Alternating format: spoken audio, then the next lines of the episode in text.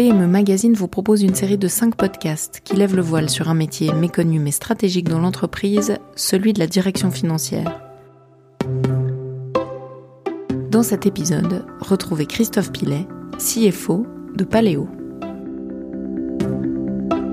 Ce podcast vous est proposé par Romandie Formation et son diplôme fédéral en finance et controlling.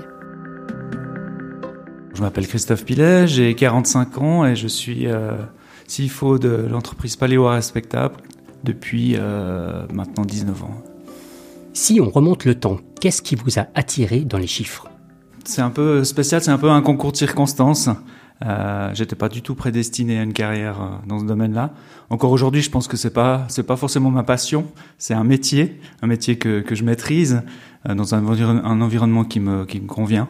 Mais euh, c'est vrai que étant jeune, j'avais pas vraiment d'idée très concrète, hein, comme beaucoup de jeunes, sur qu'est-ce que j'avais envie de faire. Et puis, je me suis dirigé vers un apprentissage de, de mécanicien euh, chez Bobst, puisqu'on m'avait dit que l'entreprise était était euh, intéressante pour pour la suite. Mais en fait, c'était pas du tout pas du tout pour moi. J'ai fait une année, et puis après, euh, j'ai j'ai pu rentrer dans le domaine de la fiduciaire, qui était un monde où j'étais à l'aise, puisque j'étais à l'aise avec les chiffres, même si j'étais pas forcément à l'aise avec l'environnement fiduciaire.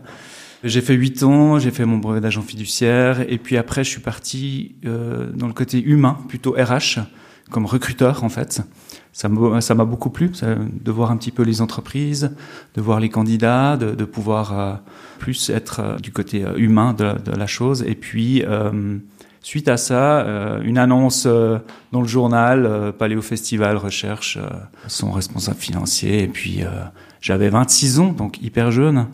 Et euh, j'ai essayé, j'ai testé, et puis ça a fonctionné. Ouais. Vous êtes donc devenu CFO par défaut? Oui, CFO, c'est un, un, mot anglo-saxon un peu barbare euh, qu'on met sur LinkedIn, mais euh, c'est pas forcément le terme qui est, qui est important, c'est surtout la, la fonction. Ouais. Qu'est-ce qui vous plaît dans la fonction? Ce qui me plaît dans les chiffres, c'est que, contrairement aux lettres, pour moi, c'est quelque chose que je maîtrise vraiment plus, qui me paraît vraiment euh, logique et qui euh, et qui euh, me pose pas de problème au niveau euh, au niveau de l'interprétation et puis de la lecture par rapport aux chiffres. Vous êtes directeur financier dans le domaine de la culture. En quoi cela diverge d'un autre secteur?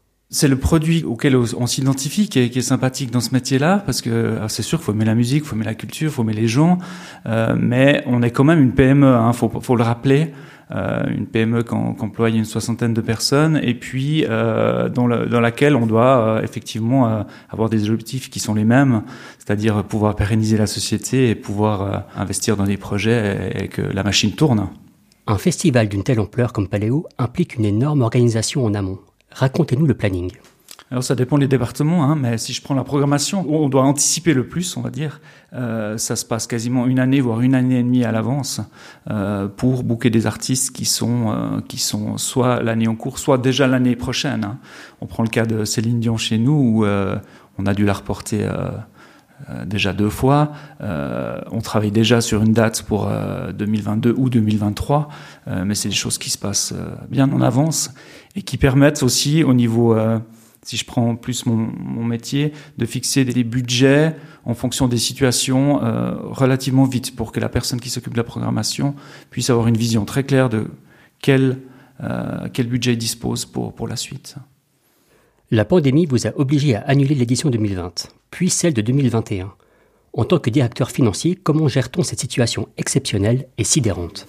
Alors c'était euh, comme chez beaucoup, j'imagine, mais c'était le gros choc hein, pour nous. C'est vrai qu'on avait une machine bien huilée, un super projet pour euh, notre 45e, tout allait bien, et puis euh, du jour au lendemain, on s'est bien rendu compte qu'il y avait un problème qui allait se passer assez rapidement. On a dû faire des simulations très rapides pour voir un petit peu quelles étaient les options, puis très très vite, on s'est rendu compte que ça allait pas être possible et qu'il qu allait falloir euh, annuler cette édition euh, euh, du 45e avec tout ce que ça veut dire au niveau financier, humain et, autres. Donc c'était vraiment une cellule de crise qu'on a dû activer très rapidement où très peu de gens ont travaillé.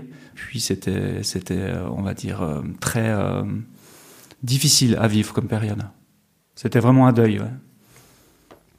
Cette pandémie vous a-t-elle contraint à changer de fusil d'épaule en termes de stratégie et de planification? Qu'est-ce qui se passe à ce moment-là dans la tête d'un directeur financier? La première chose qui nous vient à l'esprit, c'est sauver l'année en cours. Hein. C'est pouvoir euh, euh, s'en sortir euh, avec le moins de casse possible pour pouvoir rebondir l'année prochaine. Ça, c'était le, premier élément. Il a fallu beaucoup travailler avec le service de la culture, avec le canton, avec les différents intervenants pour pouvoir pérenniser cette, cette année 2020 20 compliqué. Puis après, beaucoup de simulations, beaucoup de beaucoup de forecasts, beaucoup de, de, de choses à faire pour imaginer des plans différents euh, qui soient rentables financièrement, qui soient réalisables. Euh, donc je ne sais pas combien de lettres d'alphabet on a utilisé pour faire des plans hein, différents, mais beaucoup. Et euh, c'était ça la principale mission de, de, de ma fonction. Le cahier des charges d'un CFO est d'avoir une vision à court terme, mais aussi un regard à plus long terme. Comment conjugue-t-on ces deux impératifs dans le contexte sanitaire actuel?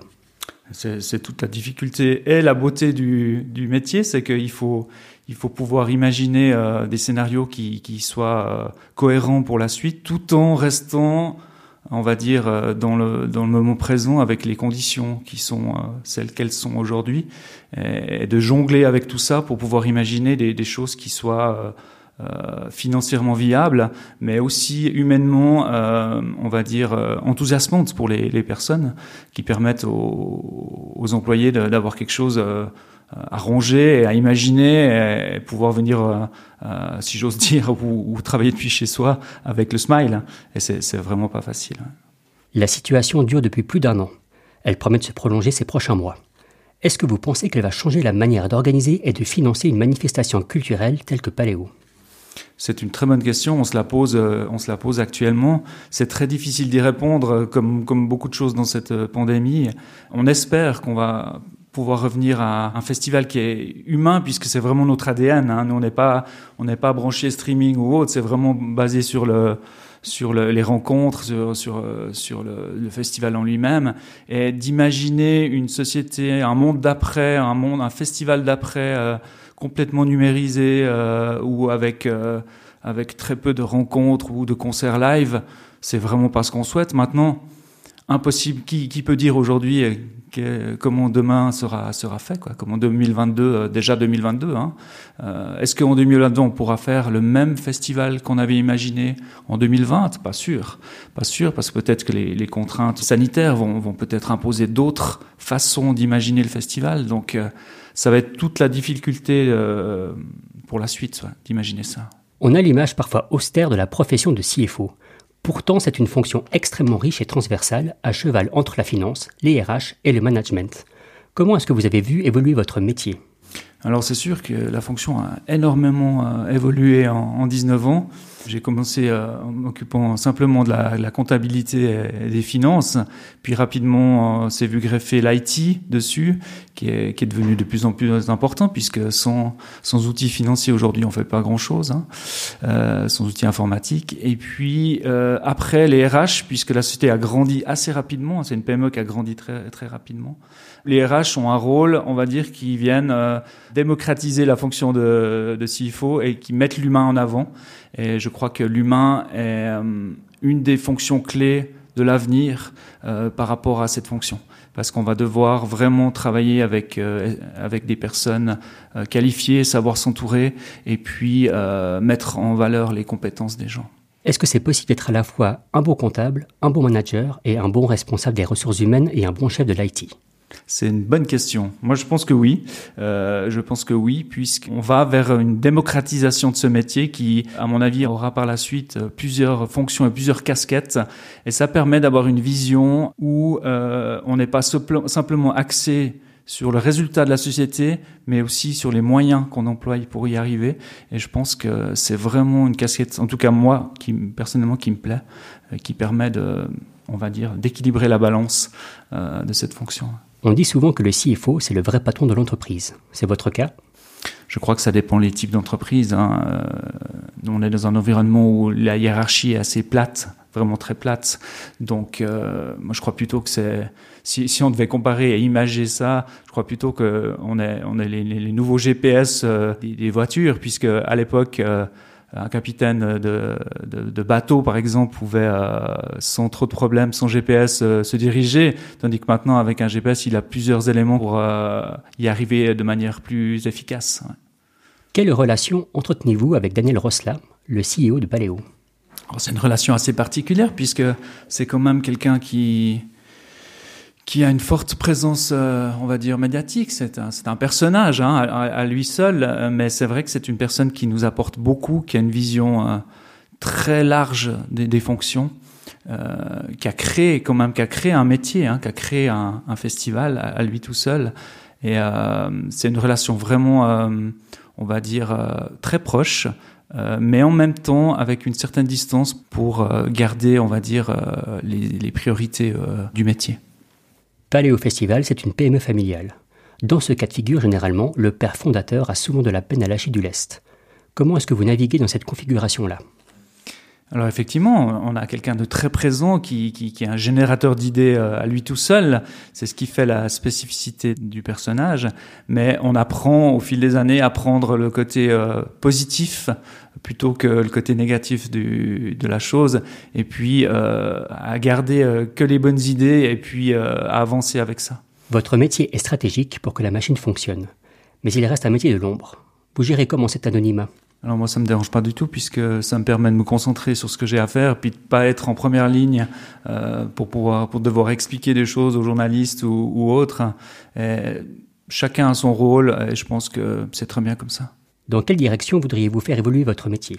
Comment moi je veux le faire évoluer, je dirais comment le métier va évoluer euh, tout court. Je pense qu'avec la digitalisation euh, et euh, la rapidité avec laquelle on va devoir affronter la réalité du, métier, il va falloir être très polyvalent et entreprendre des démarches qui, permettent rapidement de pouvoir aider la, direction à prendre la bonne direction. Donc je pense que le métier va vraiment encore évoluer et, et, être le plus polyvalent possible. Notamment sous l'impulsion du numérique? Du numérique, oui, mais également euh, comme, euh, si on devait imaginer ça, comme un, comme un couteau suisse hein, qui permet de, de, sortir le bon outil euh, au bon moment. On est beaucoup plus dans l'anticipation, beaucoup plus dans l'humain également. C'est une bonne chose pour ce métier qui diversifie un petit peu le métier pour l'avenir et qui le, qui le rend vraiment plus humain et plus, plus sympa à vivre tous les jours. Ce podcast vous a été proposé par Romandie Formation et son diplôme fédéral en finance et controlling.